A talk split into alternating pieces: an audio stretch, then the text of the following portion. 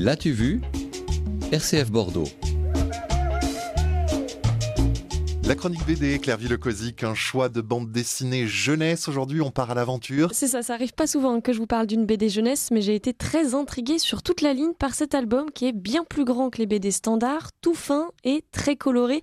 Sur la couverture, on voit un roi débonnaire et sa toute petite couronne juchée sur son cheval de bois en train de voler au-dessus d'une petite bourgade. La couverture n'est que le début d'une farandole de pages enluminées qui fourmillent de détails. Ils nous font assister au réveil du roi en ce jour important, très important même, puisque c'est son anniversaire. Ah. D'ailleurs, c'est aussi celui d'Emmanuel Labaisse, donc j'en profite pour vous souhaiter un très bel anniversaire. Alors, dans l'album, le roi se lave, s'habille pour ce grand jour, écoute d'une oreille distraite le chambellan qui lui lit sa liste de cadeaux d'anniversaire.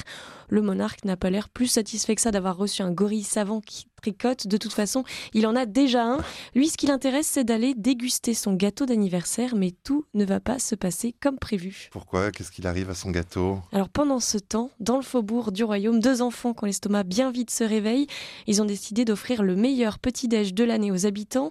Ils guettent le vent, le cheval de vent, et sautent sur sa croupe pour aller dérober le gâteau d'anniversaire, un vertige crémeux aux fruits exotiques d'au moins 2 mètres de haut. Le reste de l'aventure, c'est une course-poursuite dans la ville entre le roi porté par une cinquantaine de gardes. Bah oui, faut bien faire avancer son destrier cheval de bois pour rattraper son gâteau. Et les habitants n'y mettent pas du tout du leur pour lui filer un coup de main, mais guettent le passage du cheval, une petite cuillère à la main.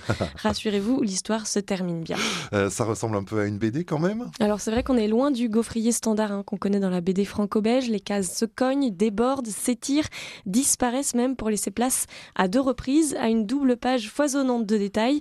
Les bulles standards cohabitent avec des bulles en forme de parchemin. C'est le chambellan qui continue à énumérer la liste de cadeaux d'anniversaire tout au long de l'album. Et puis si le dessinateur nous régale, Gradimir Smudja, un artiste yougoslave qui a fait euh, cette BD en deux volumes notamment sur Vincent Van Gogh, eh bien il y a aussi un grand scénariste dans ce duo, Wilfried Lupano. Il est connu pour Les Vieux Fourneaux, une chronique qu'on avait faite l'an dernier. Oui, je me souviens de cette euh, BD, je l'avais lue d'ailleurs, suite à vos conseils. Très drôle. mais aussi la série Communard dont j'avais aussi parlé il y a quelques temps. On peut aussi euh, citer Célestin Gobe la Lune ou encore Un océan d'amour. Donc c'est une BD à lire et à jouer. C'est ça, c'est la démarche proposée par la collection Les Enfants Gâtés chez Delcourt. Chaque histoire en fait s'achève par un jeu de loi cartonné accroché à la fin de l'album, un jeu à travers lequel l'enfant peut incarner à son tour les deux petits héros valeureux. Voleur de gâteaux d'anniversaire de roi. Cheval de bois, cheval de vent de Wilfried Lupano et Gradimir Smudja est paru chez Delcourt dans la collection donc Les Enfants Gâtés. Merci beaucoup Claire Villecosic et à jeudi prochain. Merci Emmanuel, à jeudi.